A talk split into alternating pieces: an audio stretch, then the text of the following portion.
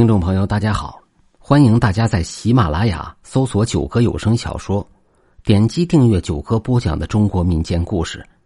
今天的故事名字叫做《背上的东西》。大青山边上有个小山村，村里有个名叫陈洛的樵夫，他自幼丧母，七岁便跟着父亲上山砍柴，父子俩早出晚归，日子过得倒还不错。在陈洛的记忆中，父亲教自己最多的不是如何砍柴、如何运柴，而是晚上下山后如何把身上的脏东西给抖落。据说六十多年前，这里曾经爆发过一场瘟疫，死了很多人。官府则将这些尸体全都埋在了大青山上。有人说，当年的大青山就是个小山包，埋了无数具尸体以后，才变成了如今的大山。不过，这也只是传闻。陈洛每次上山砍柴，总会看到五六个无名坟包，或路过一片坟场。可能是阴气重的原因，大青山上的林子茂密异常。到夏天的时候，钻进林子深处，甚至看不到一点阳光。父亲告诉陈洛，他们上山砍柴，有时候夜里回家，脏东西就会偷偷趴在他们的背上。若是不注意将其带回了家里，轻则大病一场，重则有性命之忧。所谓请神容易送神难，想要将其送走也不是一件易事。因此，父亲叮嘱陈洛，夜里进家前一定要先抖落掉身上的脏东西。陈洛的家门上贴着门神，门框边上挂着一根柳条。到家门口以后，陈洛就会用柳条抽打自己的背。一边打一边骂，这样趴在其背上的脏东西就被抖落掉了。这时候再进屋，有门神阻挡，自然就没事了。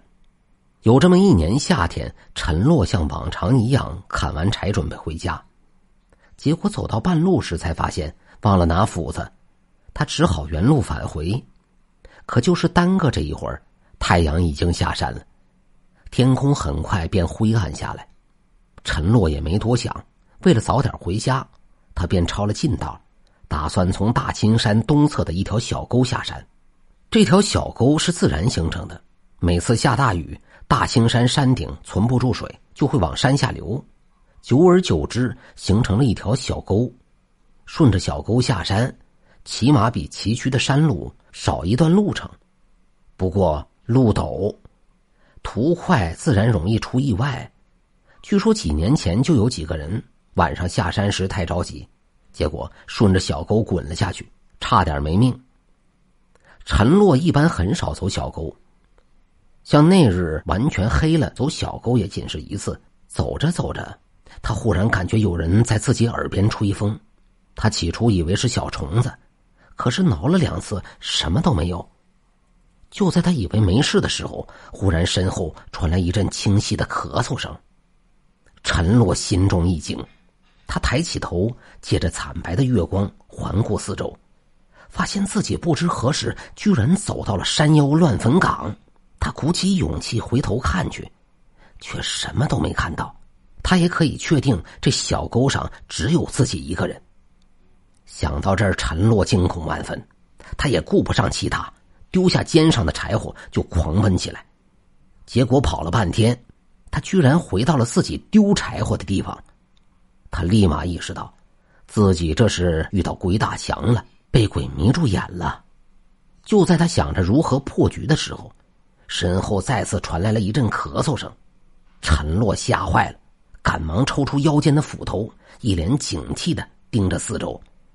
就在这时，一道白影从他面前一闪而过，陈洛吓得魂飞魄散，一屁股就坐在了地上。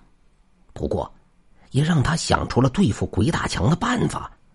他起身将斧头横在身前，尽力摆出凶狠的表情，又将脚下的鞋子倒穿，一边破口大骂，一边往前走。父亲曾经告诉过他：“人怕鬼三分，鬼怕人七分。只要表现的比鬼更凶、更狠，就不会有事。”父亲说的果真没错，眼前的迷雾很快就消失了。他走着走着，忽然被一物给绊倒了。他起身一看，绊倒自己的居然是一根白骨。在这阴森森的林子里，那根白骨显得异常的诡异。陈洛也不敢逗留，立马跑回了家。可能是受到惊吓的缘故，陈洛感觉浑身无力，脑袋昏昏沉沉的，也顾不上用柳条驱邪了，直接推门而入，倒在床上呼呼大睡起来。可是睡到半夜，他忽然被一阵阴风给吹醒了。陈洛迷迷糊糊的睁开眼睛。发现自己屋门和窗户都没关，他刚想起身，却看到自己床头站着一道黑影，正死死的盯着自己。更诡异的是，那人的脸是纯黑的，根本看不清容貌，但是却能清楚的感受到目光。当时陈洛迷迷糊糊的，也分不清自己到底是不是在做梦，他也懒得想，倒头便继续睡去。结果没一会儿，他梦到了一个白胡子老头。那老头对着他作揖行礼，求他帮忙。陈洛本想开口询问，耳边却忽然传来鸡鸣声，老头消失不见。他也迷迷糊糊的醒来，想到昨夜的遭遇，陈洛一阵心悸。他拿着斧子出门，心里还不停的在回忆梦中那个老头跟自己说的话。结果走着走着。他居然又走到了那条小沟里，并回到了昨夜摔倒的地方。陈洛这才看清，绊倒自己的居然是根人的大腿骨。人讲究入土为安，如今这骨头都露出来了，整日受风吹雨打之苦，陈洛不免动了恻隐之心。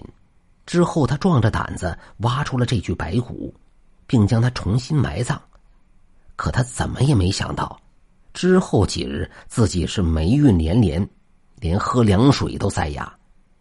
这天，陈洛像往常一样上山砍柴，结果砍到一半，天空忽然下起大雨。他扛着柴火往家赶，结果半路摔了一跤，腰间的斧头划破了他的腰带，裤子瞬间就掉下去。他低头拉裤子，肩上的柴火却散落一地，斧头也不知掉到了哪里。眼看雨越下越大，陈洛也不敢停留，只好先行回家。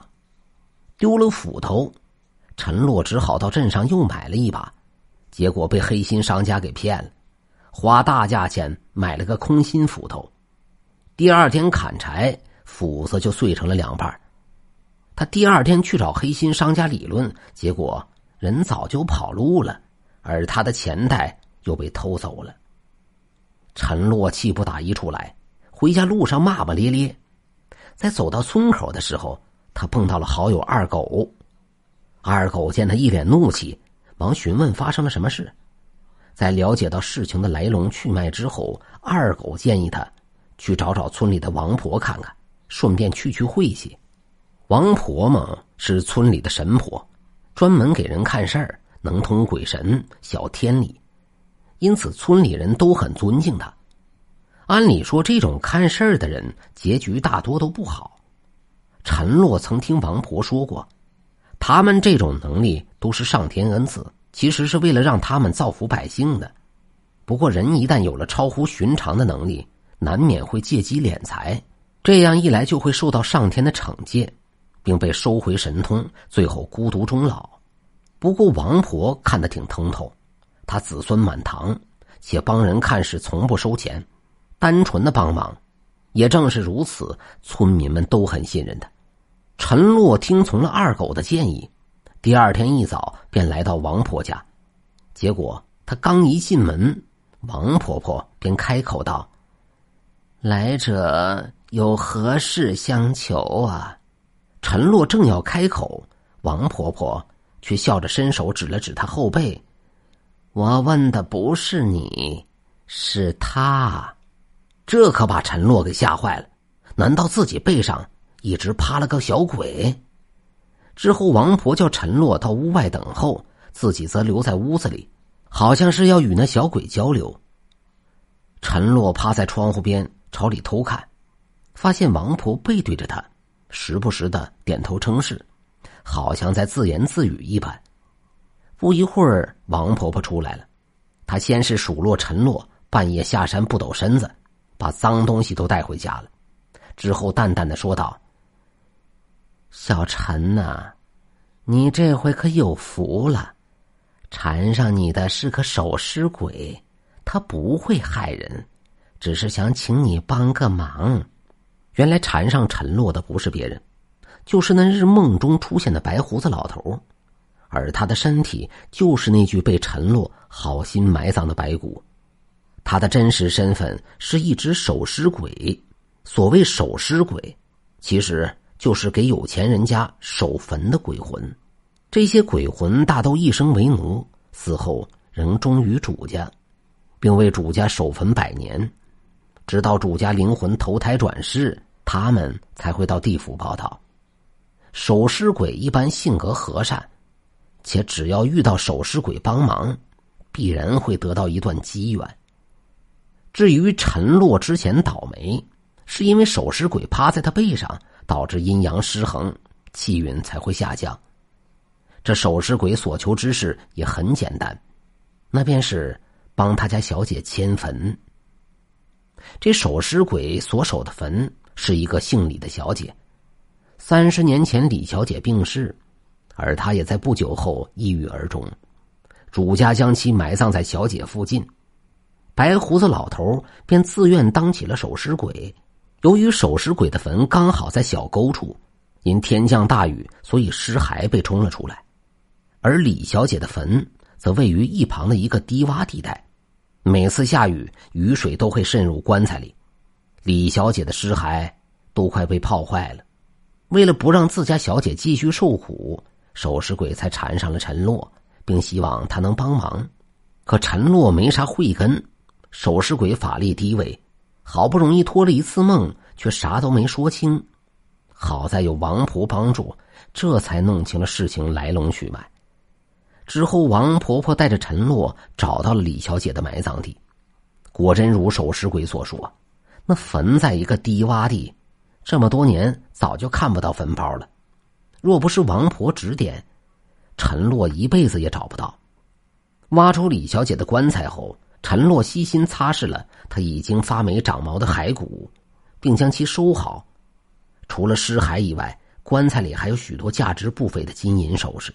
王婆婆告诉陈洛，这些东西她都可以拿走，当做是帮忙的报酬。守尸鬼已经同意了，陈洛本不想答应，毕竟是人家的陪葬品。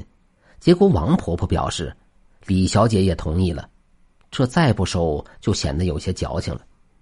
陈洛装好了珠宝首饰，带着李小姐的尸骸来到了选好的坟地，将其重新埋葬。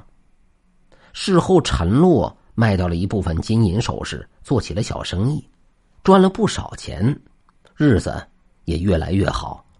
不过每年清明，他都会去给守尸鬼和那个李小姐上香扫墓。